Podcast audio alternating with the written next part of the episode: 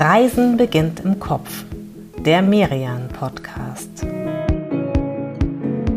Hallo und herzlich willkommen zu Reisen beginnt im Kopf, dem Podcast des Reisemagazins Merian. Wir nehmen euch mit zu besonderen Orten, die wir erkundet und entdeckt haben. Und heute starten wir was Besonderes, nämlich eine Serie. Vier Folgen lang sind wir ganz im Osten Deutschlands unterwegs, nämlich in Sachsen. Wir kommen dabei Tschechien und Polen zum Teil sehr nah und wir kommen auch den drei großen Städten Dresden, Leipzig und Chemnitz nah. So richtig unterwegs sind wir aber dazwischen. Es geht in 14 Städte, kleine, ganz besonders schöne Perlen. Und wir starten heute mit dem Erzgebirge. Das ist die Region mit den höchsten Gipfeln in Sachsen, ein Mittelgebirge. Der höchste ist der Fichtelberg mit 1215 Metern. Und passend zur Zeit, das ist die perfekte Weihnachtsregion. Die Holzschnitzkunst aus dem Erzgebirge, die ist ja quasi weltberühmt. Und wie der Name schon sagt, wir sind in einer Bergbauregion unterwegs. Bin sehr gespannt, was mein Gegenüber so mitgebracht hat an Holzfiguren und Untertagegeschichten. Mein Name ist Tinka Dippel. Ich bin Redaktionsleiterin bei Merian. Und ich bin Silvia Tiburski, Redakteurin bei Merian und Freundin von allem, was Weihnachten zum Funkeln bringt. Okay, dann bin ich ja gleich doppelt gespannt. Silvia, das Erzgebirge in der Vorweihnachtszeit scheint dich voll in Stimmung gebracht zu haben. Absolut. Es ist auch schwer, nicht in Weihnachtsstimmung zu kommen, wenn man da also im November, Dezember unterwegs ist. Gerade in diesen kleineren Städten, in denen wir ja unterwegs waren, spürt man dass die Menschen diese Zeit da richtig zelebrieren. Also es hat dort wirklich jedes Haus oder jede Wohnung so einen Schwibbogen im Fenster. Ah, damit sind wir ja gleich bei einem äh, absoluten Klassiker. Was genau ein Schwibbogen ist, sollten wir, glaube ich, aber erst noch mal erklären, oder? Das sind diese bogenförmigen Kerzenleuchter. Oft sind die mit Weihnachtsfiguren verziert oder auch mit Symbolen aus dem Erzgebirge, also zum Beispiel den Bergmann oder Hammer und Schlegel. Und wenn du keinen Schwibbogen hast, fällt das natürlich sofort auf. Das hat mir eine junge Frau erzählt aus Schwarzenberg, die ich da getroffen habe. Die sagt mir, wenn du keinen Schwibbogen in deiner Wohnung hast, dann äh, kriegst du so als liebevolle Aufforderung direkt ein Geschenk von deinen Eltern oder den Nachbarn. Das heißt, wenn es draußen ungemütlich und dunkel ist, dann fängt das Erzgebirge an zu leuchten. Hast du uns einen Schwibbogen mitgebracht am Ende? Leider nein. Aber was anderes, dazu kommen wir noch. Ich bin gespannt. Ich kenne ja Sachsen ganz gut, das Erzgebirge aber tatsächlich so gut wie gar nicht. Also zumindest nicht live und in Farbe. Und ich lasse mich da jetzt total gerne mal von dir rumführen. Wo fangen wir am besten an? Lass uns mal in Freiberg starten. Oh yes gleich mal mitten rein ins UNESCO-Welterbe. Die Stadt interessiert mich tatsächlich sehr. Sie liegt ja ziemlich genau in der Mitte zwischen Dresden und Chemnitz. Und wenn ich Freiberg höre, denke ich als erstes an Bergbau und an Uni. Steigen wir erstmal aus dem Zug aus und dann laufen wir zu Fuß ein kleines Stück in die Altstadt und sind dann direkt umgeben von so einem richtig schönen Stadtkern mit schönen Fassaden aus der Spätgotik und aus der Renaissance. Klingt nach kurzen Wegen. Wie groß ist Freiberg denn?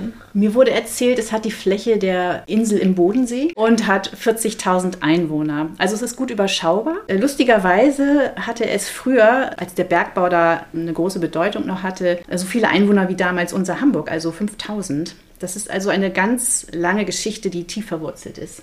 Ich bin echt gespannt. Jetzt mal ran an die Wurzeln. Fangen wir an im Dom St. Marien. Der liegt am Untermarkt und gleich neben dem Stadttheater. Der wurde im Stil der Spätgotik gebaut. Das heißt, du hast diese typischen Spitzbogenfenster und mächtige Pfeiler. Man richtet den Blick schon fast automatisch nach oben und wenn du ein Stück durch die Kirche gehst, äh, durch den Dom und die Begräbniskapelle hinter dem Altar besuchst und nach oben schaust, da haut es dich wirklich um. Du denkst, du bist in der Sixtinischen Kapelle oder wow. fast.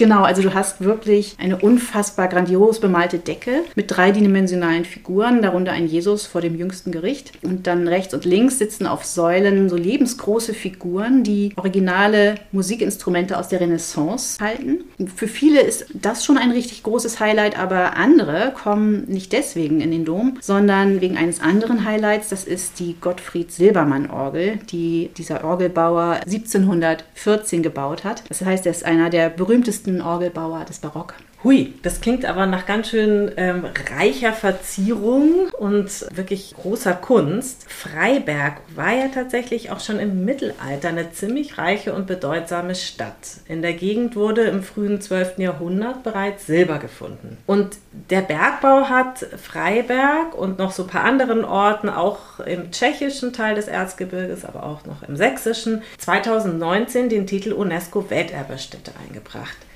Spielt er denn auch wirtschaftlich noch eine Rolle? Nicht wirklich. Also es gibt ein paar Lagerstätten noch. Also es hat heute eher eine touristische Bedeutung. Es gibt also viele Bergwerke, in die du rein kannst. Es gibt ein sehr grandioses Mineralienmuseum, das Terra Mineralia mit Exponaten aus der ganzen Welt, aber eben auch aus dem Erzgebirge. Und du merkst auch an den Leuten, dass der Bergbau wirklich Teil ihrer DNA ist. Du hörst hier zum Beispiel manchmal noch, wie manche sich mit Glück auf begrüßen. Das ist dieser alte Bergmannsgruß. Außerdem gibt es natürlich noch die Technische Universität, die sich heute noch Bergakademie nennt. Äh, dort hat übrigens auch der Naturforscher Alexander von Humboldt studiert. So eine kleine Unistadt, das stelle ich mir total schön und lebendig vor. Wird Freiberg auch so, wenn ja, man da durchläuft? Total. Also sehr studentisch. Und mitten in der Altstadt zwischen Dom und Rathaus liegt eben die Bergakademie, wo du übrigens auch andere Fächer studieren kannst, wie Mathe oder Informatik. Ich bin da mal einfach in dieses Campus-Café reingegangen und habe mich ein bisschen umgehört und mit Leuten gesprochen. Darunter war eine junge Studentin aus Indien. Die haben einen sehr hohen Anteil ausländischer Studierender, mehr als 50 Prozent. Also ist, ich glaube, der Durchschnitt in Deutschland ist so um die 16. Mhm. Also da kommen wirklich viele speziell, weil sie da Bergbau studieren wollen. Preeti Singh, 24 Jahre alt, aus Bangalore, studiert allerdings BWL und ist bewusst nach Freiberg gewechselt, weil sie hier so gute Studienbedingungen hat. Hier äh, bin ich früher fertig mit meinem Studium. Alles ist so hier neu renoviert. Die Unibibliothek ist so gut ausgerichtet. Die Miete ist fast unter 200 Euro. Kann man direkt in der Altstadt wohnen und das ist unglaublich. Haben deine Eltern oder Freunde aus Indien dich schon hier besucht? Uh, ja, meine Mama war schon hier und sie fand auch hier sehr schön die Altstadt und es war sehr historisch. Es ist schön hier. Ich muss jetzt noch mal zu einer Sache zurückkommen, auch aus persönlichem Interesse. Du hast eben das Museum Terra Mineralia erwähnt. Und ich finde solche Mineralienausstellungen, die haben ja immer so ein bisschen was Nerdiges, aber ich finde die toll. Erzähl mal ein bisschen mehr davon. Ja, das ist wirklich super und auch nicht nur für Spezialisten gedacht. Also wenn du als Nicht-Geologin da reingehst, dann bist du halt trotzdem total beeindruckt, weil du da teils riesige Kristalle siehst. Bis zu einem Meter hoch war einer dieser Amethysten, die oh. ich da gesehen habe. Und überall glänzt und funkelt es. In einem abgedunkelten Raum hast du verschiedene UV-Lichtarten, die die Steine anstrahlen und die dann so gelb blau oder rosa leuchten. Das ist einfach eine riesige Schatzkammer. Also auch gerade für Kinder ist es toll. Das kann ich mir total gut vorstellen. Also wenn die so riesig sind, diese Steine, die müssen ja auch irre viel wert sein. Weißt du, wie viel dann so ein mega, was war das? Amethyst. Amethyst wert ist? Ich habe mich das auch gefragt und den Leiter der Ausstellung, Andreas Masanek, gefragt, das wollte aber nicht so richtig rausrücken. Ich glaube, das hat damit zu tun, dass ja vor einigen Jahren im Grünen Gewölbe in Dresden dieser Diebstahl passiert ist. Und da sind die Museen so ein bisschen vorsichtig geworden. Vielleicht wollen sie da keine Nachahmer anlocken. Verständlich. Wo gehen wir denn als nächstes hin? Also wir sind jetzt im Kopf nach unserem Abstecher in den Dom zum Mineralienmuseum im Schloss Freudenstein gelaufen. Was kann man sich in Freiberg noch so angucken? Die Silbermann-Ausstellung, die liegt direkt neben dem Terra Mineralia. Die zeigt eben neben den früheren Arbeits- und Lebensräumen des Orgelbauers Gottfried Silbermann sehr anschaulich anhand von Modellen, wie der Klang einer Orgel entsteht, also von der Taste bis zur Pfeife. Und das ist erstaunlich kompliziert. Das funktioniert über die Luft, die dann durch verschiedene Blasebälge durch das Instrument bis in die Pfeifen strömt. Die bestehen manchmal aus Blech, manchmal auch aus Holz. Und wenn man sich anmeldet, kann man in dieser Ausstellung in Freiberg auch selber eine Orgelpfeife bauen in der Schauwerkstatt. Oh, das klingt toll. Dieser Gottfried Silbermann, den hast du ja vorhin auch schon erwähnt, dass der sehr bedeutsam war, als es da im Dom um die Orgel ging. Der hat ja zur Zeit des Barock gelebt, also quasi zeitgleich mit Johann Sebastian Bach. Waren die beiden sowas wie Kollegen, sogar irgendwie befreundet? Die waren Kollegen, denn Bach war nicht nur Komponist, sondern auch Orgelsachverständiger. Und er hat auch auf Silbermann-Orgeln gespielt, zum Beispiel in der Dresdner Frauenkirche. Gut verstanden haben die sich beide aber wohl nicht, weil sie sehr unterschiedlicher Auffassung waren, wie jetzt eine Orgel klingen müsste oder gestimmt werden soll. Was ein bisschen lustig ist, denn heute wird auf Silbermann-Orgeln vor allem sehr viel Bach gespielt. Die beiden stehen halt eben für den Barock. Und die Leiterin der Ausstellung, Juliane Schwarz-Bierschenk, hat mir erzählt, dass sie unter Freunden klassischer Musik als Sehnsuchtstandem gelten. Sehnsuchtstandem, was für ein tolles Wort. Eigentlich sind wir sowas ähnliches im Grunde ja auch. Das Sehnsuchtstandem für Kopfreisen. So nennen wir uns ab jetzt, finde ich. Und wegen dieser Sehnsucht nach Bach und Silbermann ist einer der renommiertesten Organisten der Welt, ein Japaner namens Masaki Suzuki, vor ein paar Jahren auch nach Freiberg gereist, um auf der Silbermann-Orgel im Dom zu spielen. Es gibt ein Video davon, wo er auch ein kleines Interview gibt und man nicht nur die Orgel sieht, sondern auch den Dom in seinen wunderschönen Details. Den Link dazu schreiben wir in die Show Notes, dann kann man sich das nochmal anschauen. Wenn die so berühmt waren, diese Silbermann-Orgeln, also ich finde die in Freiberg Freiberg, aber gibt es die noch in anderen Kirchen oder in anderen Städten zu sehen? Mhm. In Freiberg gibt es vier davon und insgesamt sollen noch 32 Stück erhalten sein. Die sind fast alle in Sachsen verteilt. Und dann gibt es noch eine im Bremer Dom. Und die in Dresden auf der Bach gespielt hat, die ist leider zerstört worden im Zweiten Weltkrieg. Und jetzt muss ich nochmal nachfragen, weil das finde ich wirklich interessant. Das sind ja wirklich unglaubliche Instrumente. Aber was ist an diesen Orgeln so besonders? Das kann am besten die Leiterin dieser Ausstellung erklären. Das lassen wir sie einmal selber sagen. Sie hat einen sehr ausgewogenen Klang mit einer strahlenden, quasi silberhellen Höhe, die aber nicht schrillt, sondern wirklich dem Klang ein ähm, akustisches Glitzern aufsetzt, eine sehr ausgewogene Klangmitte und ein gutes quasi aus der mitteldeutschen Tradition stammendes Bassfundament und somit ist insgesamt der silbermannsche Klang, der gerne auch mal als Silberklang bezeichnet wird, vor allen Dingen durch das Strahlen und die Schlankheit und Klarheit von anderen Orgelklängen zu unterscheiden. Das hören wir uns jetzt einmal an. Es gibt hier nämlich einen Nachbau einer Silbermann-Orgel. In der Ausstellung kann man die Register dieser Orgel ziehen und sich die Beispiele anhören.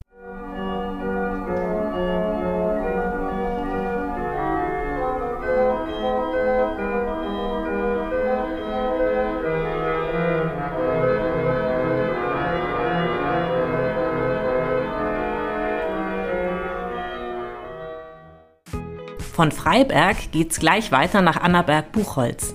Wir machen eine kurze Werbepause und in der möchten wir euch die aktuelle Ausgabe von Merian ans Herz legen. Sie weckt Reisevorfreude auf 2024. Die Redaktion stellt euch ihre 20 Favoriten für das kommende Jahr vor. Das extrem innovative Las Vegas, das Trendland Südkorea, die Olympiastadt Paris, Kolumbien, Taiwan, die Lofoten – und in Sachsen sind wir auch unterwegs, auf den Spuren von Caspar David Friedrich im Elbsandsteingebirge und im Zittauer Gebirge. Und was ihr noch findet im aktuellen Mirian? Eine kulinarische Entdeckertour durch Zürich, ein Interview mit Patagoniens engagiertester Umweltschützerin Chris Tompkins und jede Menge traumhaft gelegene und designte Hotels. Das Magazin bekommt ihr unter merian-shop.de. Unsere nächste Station ist Annaberg-Buchholz. Toller Name, finde ich. Das liegt so eine knappe Autostunde südwestlich von Freiberg.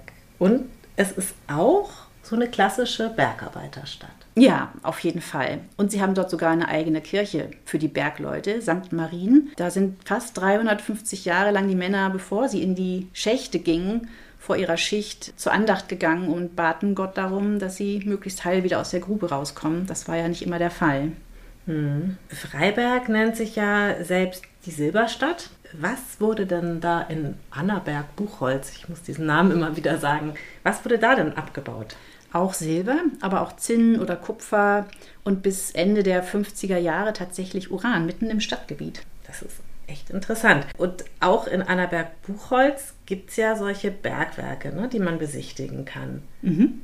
Warst du auch unter Tage?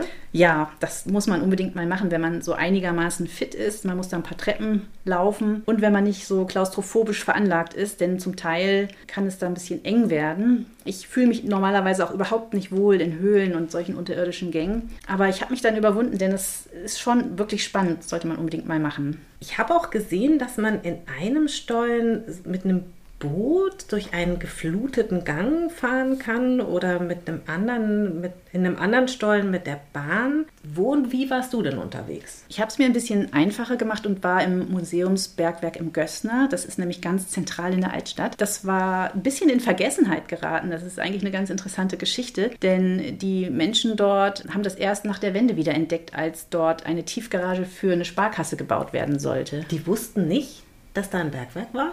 Also man hat es so ein bisschen geahnt, aber es wusste keiner mehr so richtig genau wo und auch vor allem nicht, wie groß das war. Das hat man dann eben erst durch diese Bodenuntersuchung festgestellt. Und jetzt ist es ein Besucherbergwerk. Wenn du da reingehst, bekommst du einen Helm, damit du dir den Kopf nicht stößt in den manchmal etwas niedrigen Gängen und so eine Art Regenponcho, denn es tropft ständig so ein ganz bisschen Grundwasser von der Decke. Und dann gehst du zu Fuß 82 Stufen runter und siehst dann an anderer Stelle bis zu 24 Meter unter der Stadt noch richtig diese bogenförmig nach unten verlaufenden Furchen im Stein. Da sieht man eben, wie die Männer das Erz herausgeschlagen haben, einfach mit Hammerschlägel und reiner Muskelkraft. Ich bin ja ein Höhlenfan, aber war es für dich auch ein bisschen beklemmend da unten? Nee, das war okay. Also früher waren manche Stollen, in denen die Leute da sich bewegten, teils einen halben Meter nur breit. In diesem Besucherbergwerk geht man aber nur in die gut zugänglichen Stollen. Also da muss man keine Sorge haben. Eine Stelle gibt es allerdings, die fand ich wirklich gruselig. Das ist ein Schacht, der bis zu 100 Meter in die Tiefe geht und mit einem Gitter gesichert ist. Da kannst du dich also draufstellen. Das war äh, so eine echte Mutprobe für mich. Dann sind unter dir quasi 100 Meter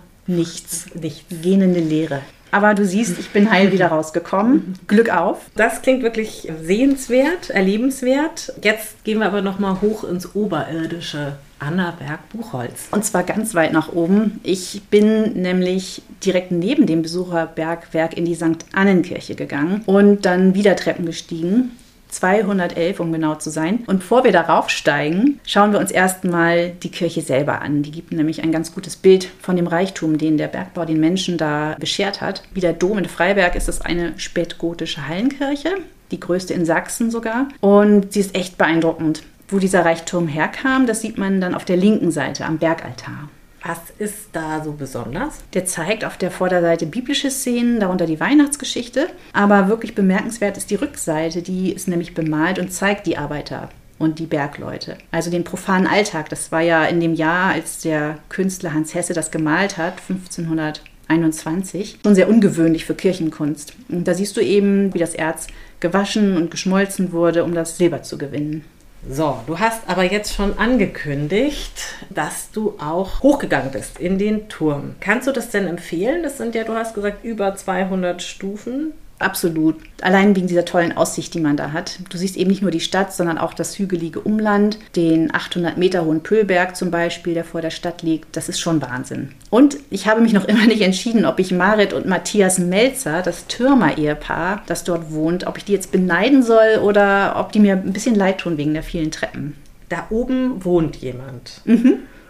Ich stelle mir jetzt gerade vor, einen Aufzug gibt es ja wahrscheinlich nicht. Das ich einkaufen gewesen bin und dann mir fällt mir da oben ein, dass ich das Brot vergessen habe oder so. Macht es denen nichts aus, jeden Tag 211 Stufen waren es äh, runter und dann wieder raufzusteigen? Nee, überhaupt nicht. Die gehen sogar bis zu dreimal am Tag, die Stufen. Topfit, die beiden, würde ich mal sagen. Ja, ja, ja. Marit sagte auch, ihr Sohn, der ist jetzt vor zwei Jahren ausgezogen, der hat sich jetzt im Fitnessstudio angemeldet. Es muss ja irgendeine Funktion haben, dass die da oben wohnen. Äh, was machen die denn da?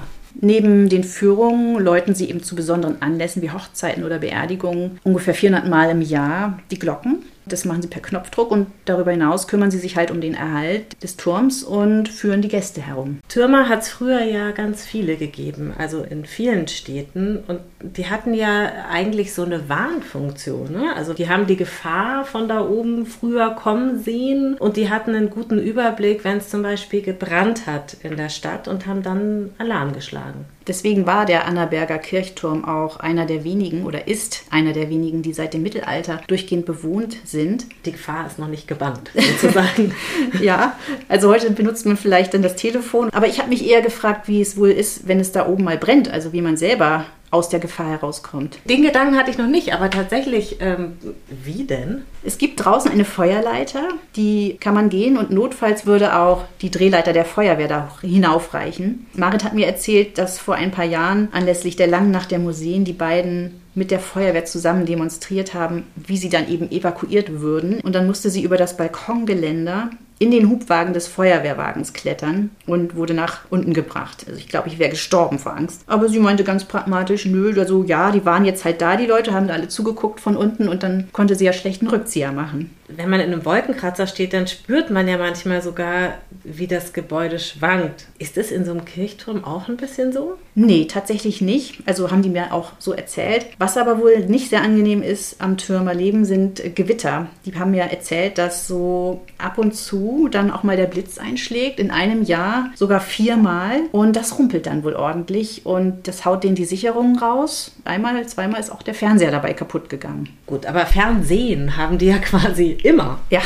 Und sehen ja einiges von da oben. Wenn wir jetzt mal da rausgucken, würden wir dann vielleicht sogar die nächste Station unserer Erzgebirgstour schon sehen. Die heißt nämlich Schwarzenberg. Sie sieht man tatsächlich nicht, obwohl das nur eine halbe Stunde entfernt ist von Annaberg-Buchholz. Was du aber sehr gut sehen kannst von da oben, ist der Scheibenberg. Der besteht aus so wie Orgelpfeifen aneinandergereihten Basaltsäulen. Und dahinter liegt dann Schwarzenberg. Übrigens, bevor ich das vergesse, um unsere Weihnachtsstimmung noch ein bisschen zu steigern, habe ich uns ein kleines Andenken aus Schwarzenberg mitgebracht. Schau. Oh, du weißt ja, wie sehr mein Herz für jede Art von Souvenir schlägt und solche Engel. Ich muss das jetzt mal beschreiben. Da steht so ein wirklich extrem hübscher weißer Engel und der hat so ein, was ist das, eine Flöte? Vielleicht eine Oboe, ich weiß eine es Oboe, nicht. Ein Blasinstrument. Ein, ein, schwarzes Blasinstrument in den Händen. Und was da um den rum ist, das sieht irgendwie aus wie so ein Himmelsgewölbe oder so einen kleinen, der hat so seinen eigenen Himmel bei sich. Da sind so Fäden gespannt. Ist das gewebt oder was ist das? Das ist geklöppelt. In Schwarzenberg gibt es nämlich eine Schule, wo man dieses Kunsthandwerk noch richtig lernen kann. Das erzähle ich dann später. Jetzt machen wir aber erstmal eine kleine Runde durch die Stadt und starten am alten Rathaus am Markt, das heute ein Hotel ist, aber noch immer die alte Türmerstube hat. Schon wieder ein Türmer? Ja, aber dieser hier singt auch noch. Wir steigen die kleine Wendeltreppe rauf zu Gerd Schlesinger. Der stimmt jeden Tag um 9 und um 17 Uhr sein Türmerlied an und singt das nicht nur einmal, sondern tatsächlich in alle Himmelsrichtungen. Also viermal. Genau. Zweimal am Tag, viermal das Lied mit Mikro? Mm, mit einem sogenannten Rufhorn. Das ist so ein megafonartiger Trichter aus Messing. Und das muss der dann durchziehen. Kannst du das Lied uns einmal vorsingen, Silvia? Nein, aber er selbst. Den habe ich selbstverständlich aufgenommen. Hört ihr Leut, vernehmt die Kunde, der Türmer ruft zur fünften Stunde. Das Tagewerk ist nun gemacht, wohl dem, der es mit Freud vollbracht. Danach spazieren wir jetzt mal die obere Schlossstraße entlang. Die nennen sie hier auch Künstlergasse, weil hier tatsächlich noch Künstlerateliers haben. Und dort drüben siehst du eine kleine Bar, da kann man im Sommer richtig nett draußen sitzen. Die heißt Kunst und Kneipe. Du siehst also, dass man dem Kunsthandwerk tatsächlich überall begegnet in Schwarzenberg. Auch so in den anderen kleinen Gässchen siehst du so kleine Trödel- und Antiquitätengeschäfte. Ich liebe das ja sehr. Du hast uns also noch mehr Souvenirs mitgebracht? Leider nicht, aber ähm, lass uns doch mal zu dem Museumsshop im Schloss gehen. Da habe ich nämlich den kleinen Engel her. Mhm. Dafür gehen wir noch ein Stück weiter und zwar eine sehr steile Straße Richtung Schloss rauf. Man merkt hier also wirklich, dass man in einem Mittelgebirge unterwegs ist. Du hast relativ steile Straßen und im Fall von Schwarzenberg sogar einen gläsernen Aufzug, der dich von der Unterstadt, wo der Fluss Schwarzwasser rauscht, in die Oberstadt bringt direkt zum Schloss und dem historischen Stadtkern. Jetzt habe ich zwei Fragen. Der Fluss heißt Schwarzwasser. Genau. Es weckt ja grandiose äh, Bilder im Kopf. Äh, die andere Frage wäre mit dem Aufzug, kommt man da dann direkt am Schloss an? Genau. Und dann geht es durch einen Torbogen zum Schloss mit dem Museum Perla Castrum. Das ist eine Anspielung darauf, dass König Albert Schwarzenberg die Perle des Erzgebirges genannt haben soll. Das Residenzschloss, ist es so richtig so ein Schloss mit prachtvollen Wohnräumen, so früherer Bewohner? Nee, also es ist kein Residenzschloss, wobei es natürlich schon sehr schöne Räume gibt, zum Beispiel die Schlossstube, die hat so einen Messingkronleuchter und Stühle, die mit rotem Samt bezogen sind und einen Flügel gibt es auch, da kann man nämlich heiraten. Ansonsten sieht man auf drei Etagen unterschiedliche Ausstellungen. Also eine zur Stadtgeschichte ganz oben und dann gibt es noch die Kunsthandwerkssammlung des Schwarzenberger Waschmaschinenfabrikanten Friedrich Emil Kraus. Aber für mich war das Highlight eine Erfindung seines Vaters, Karl Louis Kraus, nämlich die Schaukelbadewanne. Die hättest du uns mal mitbringen sollen. Ja. Schaukelbadewanne. Das klingt äußerst vielversprechend. Äh, erzähl mal ein bisschen mehr davon. Ja, die ist aus Zink und hat so nach außen gewölbte, relativ hochgeschlossene Wände. Das sieht so ein bisschen aus wie ein Bob zum Rodeln und dass man darin so hin und her schaukeln konnte und damit das Wasser dann in Wellen über den Körper spülen. Das hatte gar nichts mit Wellness zu tun, wie wir uns das jetzt vielleicht vorstellen. Also ich dachte da gleich an solche Floating Tanks. Man wollte einfach Wasser sparen. Durch diese Spülbewegung wurde man eben einfach überall sauber, ohne dass man die Badewanne ganz füllen musste. Was für eine super Idee und wie schräg das den nicht überdauert hat, denn die ist ja heute eigentlich total zeitgemäß. Ja. Wasser sparen und dabei so vor sich hinschaukeln und das warme Wasser so über sich drüber spülen. Gibt es denn noch mehr so tolle Dinge zu sehen da?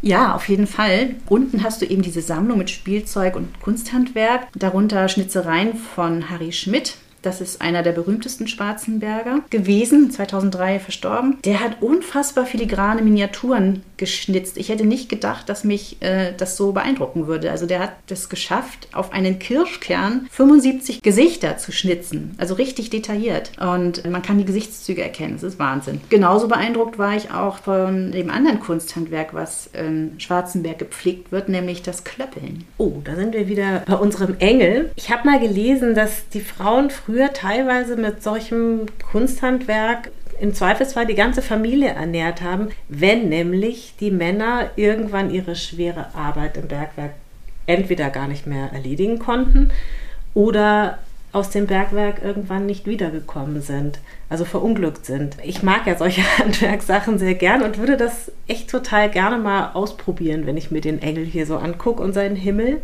Wie geht denn Klöppeln? Das kann dir am besten Steffi Schneider erklären. Das ist die Lehrerin da an der Klöppelschule. Die liegt gegenüber von dem Perlakastrum im ehemaligen Amtsgericht mit einem ganz tollen Blick über die Hügel gleich gegenüber. Die kann dir erklären, wie das funktioniert. Klöppeln ist eigentlich ganz einfach. Egal wie viele Paare man hier am Klöppelsack hat, wir haben bloß drei Bewegungen. Ich habe in jeder Hand ein Paar das heißt, wir arbeiten paarweise. In der rechten Hand drehe ich den äußeren Klöppel nach innen und in der linken Hand den inneren nach außen. Also ich mache eine Linksdrehung.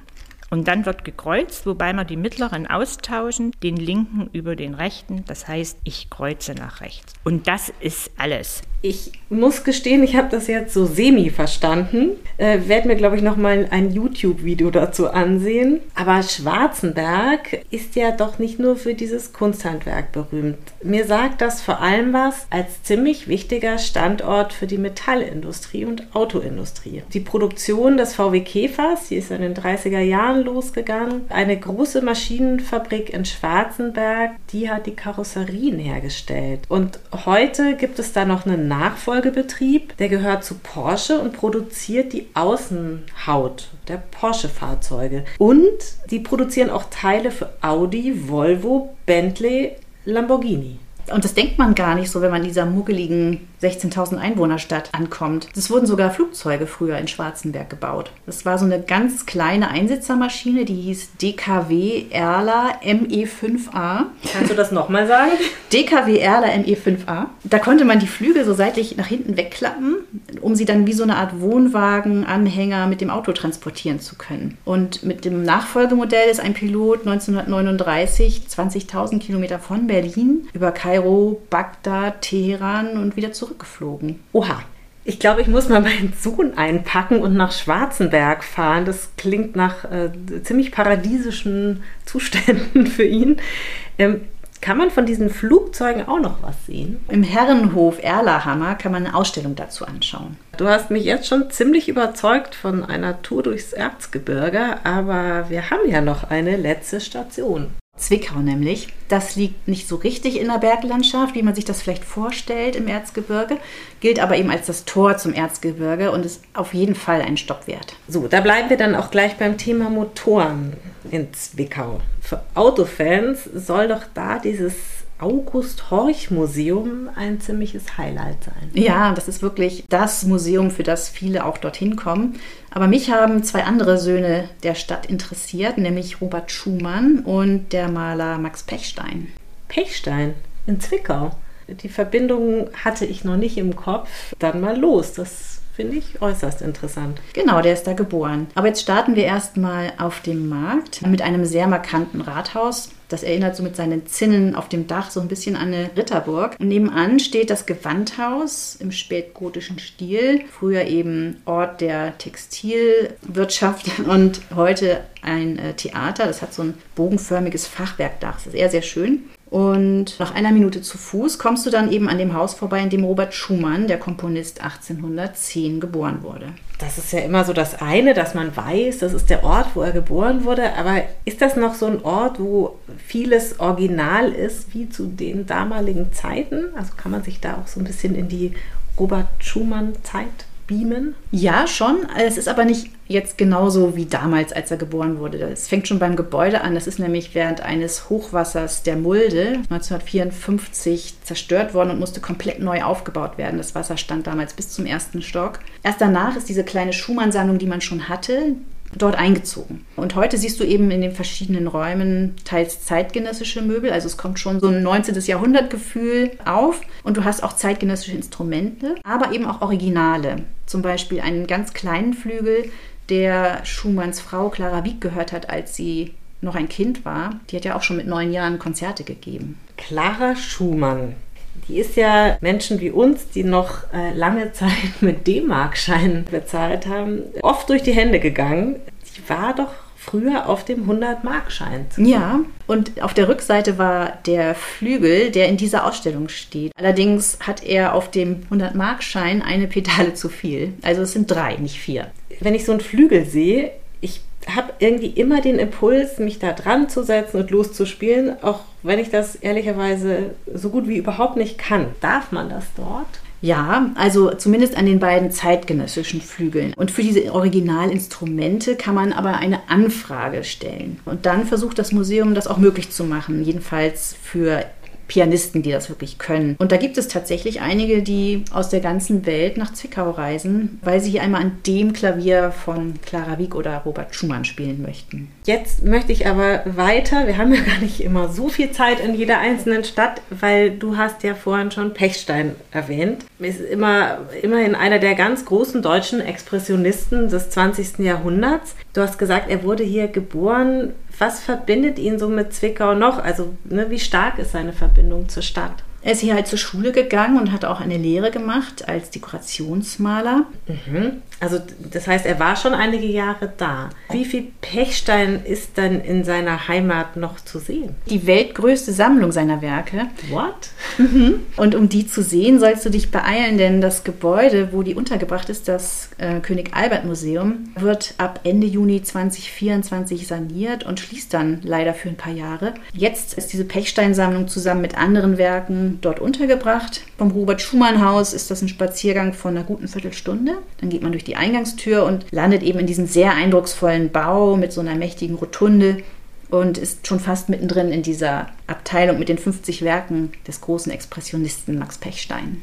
Ich sehe da jetzt einige so Bildausschnitte direkt vor mir. Gibt es da ein Bild, das besonders typisch für Pechstein ist? Ja, das Mädchen im Walde von 1910. Ich habe mal mit der Leiterin der Sammlung Petra Lewey gesprochen und sie gefragt, was sie an diesem Bild so besonders mag.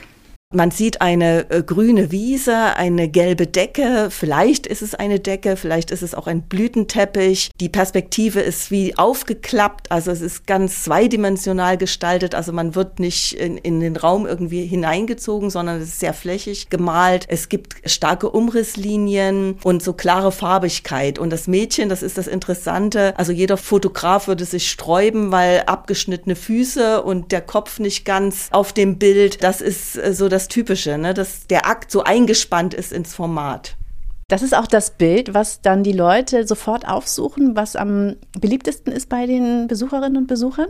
Interessanterweise ist es das nicht, weil es war ist schon damals ist es ja eine ungewöhnliche Sehweise. Ne? Man sieht eben doch die Welt abstrakter. Zu den Lieblingsbildern gehört eigentlich ein Gemälde, was zum Spätwerk gehört. Das ist eine Landschaft von der Ostsee, die Pechstein kurz vor seinem Tod, vier Jahre vor seinem Tod, noch einmal gemalt hat, obwohl er dann schon nicht mehr an die Ostsee reisen konnte. Er hat dort Boote gemalt mit einem gleißenden Licht, so eine ganz unwirkliche Stimmung, leuchtende Farben. Und das ist eigentlich das Lieblingsbild. Was für einen Bezug hatte Max Pechstein eigentlich zu seiner Geburtsstadt. Der ist ja hier geboren. Er ist dann aber bald nach Dresden und Berlin gegangen und auch nach Paris. Ist er dann noch häufig zurückgekommen? Ja, schon. Er hatte ja seine Familie hier, seine Eltern waren da, seine Schwester hat hier gelebt und äh, Pechstein hatte eigentlich immer so ein bisschen einen Groll auf seine Geburtsstadt, weil er das Gefühl hatte, er wird nicht richtig von seiner Heimatstadt anerkannt. Aber er hatte hier zumindest schon im äh, Kunstverein eine Ausstellung gehabt, 1908, eine kleine Ausstellung. Da war er noch, natürlich noch kein Expressionist. Und dann hatte er aber in den 20er Jahren mit Hildebrand Gurle, dem ersten Museums Museumsdirektor hier auch schon 1926 eine große Einzelausstellung im Museumsgebäude gehabt. So, jetzt haben wir einen ganz schönen Kirchen. Türme, Museumsmarathon hinter uns. Ich finde, jetzt müssen wir mal was essen und trinken gehen. Was würdest du in Zwickau dafür empfehlen? Oder bietet sich einiges an. Also für so ein richtig zünftiges Abendessen das Brauhaus. Das liegt in den alten Priesterhäusern aus dem 13. Jahrhundert. Die gehören zu den ältesten erhaltenen Häusern Sachsens. Da kriegst du frische regionale Küche, zum Beispiel Fisch aus Kunersdorf, was bei Annaberg-Buchholz liegt. Oh, meinem geliebten Annaberg-Buchholz. Ja. Dann machen die auch ihr Sauerkraut selbst und alle Fonds für die Soßen. Also das ist wirklich richtig gutes Essen. Und sie brauen ihr eigenes Bier. Das würde dir als Bierfreundin bestimmt gefallen. Und wenn du hinterher noch was trinken möchtest, dann solltest du eine Minute die Straße runtergehen, da liegt die Sparetime Bar. Die gehört zu dem Studio eines Tattoo-Künstlers, der heißt Randy Engelhardt. Äh, interessante Kombination. Also das heißt, ich kann da hingehen, mir schon mal Mut antrinken und dann lasse ich mir ein Tattoo stechen vor Ort. Theoretisch ja, wobei das nicht so gedacht ist, glaube ich. Und du kriegst auch nicht mal eben so einen Termin beim Chef. Der hat eine Fernsehsendung namens Tattoo Edition Engelhardt. Der ist ja mittlerweile so bekannt, dass er zweimal im Jahr Termine vergibt und die sind dann innerhalb kurzer Zeit einfach weg. Aber er hat Kollegen, die da auch äh, auf dieser, naja, es ist wie so eine Galerie über der Bar, arbeiten und Tattoos stechen. Auch abends, wenn du da was trinken gehst. Ich stelle mir das gerade so als Geräuschkulisse vor. Ich sitze da an der Bar mit meinem Bier und dann habe ich so dieses Klirren von den Gläsern und, und höre dazu dieses, ja so ein Sirren der Nadel, bisschen wie beim Zahnarzt. Ja, dachte ich auch, aber da meinten sie, nee, da hättest du mal 15 Jahre früher kommen sollen. Die modernen Tattoo-Nadeln, die machen gar kein Geräusch mehr. Du hast also nur das Gläserklirren und ein bisschen Hardrock-Musik oder weiß ich nicht, Guns N' Roses und was sie da so spielen. Als ich dort war, hatte Randy gerade einen Freund von sich auf dem Stuhl, Toni, der betreibt in Zwickau da so ein äh, Fitnessstudio und der hat sich einen Hai stechen lassen auf den linken Oberarm. Lass uns da mal reinhören. Tut's weh? Die Frage stellt jeder, der nicht tätowiert ist. Und Schmerz geht's nicht. Was wird denn das für eine, für eine Figur oder für ein Motiv? Ein Hai-Motiv. Hier wird das Thema Kapstadt, Südafrika, verarbeitet. Hier sieht man ja schon die afrikanische Flagge eigentlich, aber als afrikanisches Muster. Und jetzt geht es weiter. Wo hast du das gelernt? Das ging eigentlich über tausend Umwege, weil zu der Zeit, wo ich angefangen zu lernen damit, hat dir das keiner gezeigt. Da war das alles Underground-Business und keiner verrät seine Tricks. Und im Endeffekt geht das dann über einen Kumpel, Toni, ne, das, das, darum geht es halt, der, der wiederum einen kannte, der wieder einen kannte und der kannte einen, der ein Tattoo-Studio hat. Und der hat dir aber auch nicht alles verraten, da konntest du mal über die Schulter gucken. Das war's. Man lernt aus seinen Fehlern und mit der Zeit. Und so habe ich Tätowieren gelernt. Du bist ja jetzt sehr lange hier schon in Zwickau. Was hält dich hier? Man nennt das, glaube ich, Lokalpatriotismus. Ich müsste nicht hier sein, denn meine Kundschaft kommt aus aller Welt. Aber Zwickau ist eine schöne Stadt. Ich bin hier aufgewachsen, bin hier groß geworden und möchte dann sowas, wie wir hier aufgebaut haben, wie hier die Lifestyle-Passage, natürlich auch weiterhin bedienen. Und ab dem Punkt, wo man sagt, okay, jetzt kommt ja die Welt hier zu mir, kann ich mich da niederlassen, wo ich will. Also ich brauche kein München, Berlin, Hamburg. Mir reicht mein Zwickau. Sehr schöner Satz von Randy Engelhardt. Äh, was für ein Tattoo hast du uns mitgebracht? Mir hat sich quasi die gesamte Gegend eingebrannt. Wir freuen uns, wenn es euch auch so geht, wenn wir euch ein bisschen in Weihnachtsstimmung gebracht haben oder noch ein bisschen mehr in Weihnachtsstimmung, wenn ihr bald auch ins Erzgebirge reist. Und wenn euch dieser Podcast gefallen hat, klickt gerne auf Abonnieren, damit ihr keine Folge mehr verpasst. Und wenn ihr Anregungen, Wünsche, Ideen habt, wo es als nächstes hingehen soll, schreibt gerne eine Mail und zwar an podcast.merian.de. Die nächste Folge gibt es dann ab 22. Dezember. Dann geht es mit unseren Kolleginnen Katrin Sander und Inka Schmeling ganz weit weg, nämlich nach Japan. Wow. Und uns hört ihr auch bald wieder mit einer zweiten Folge über Sachsen. Dann erzähle ich, Tinker euch, was ich rund um Dresden in Pirna, Radebeul und Meißen erlebt habe. Bis dahin. Und weil das so schön war, bekommt ihr jetzt nochmal die Silbermann-Orgel aus Freiberg zu hören, in voller Länge. Bis bald.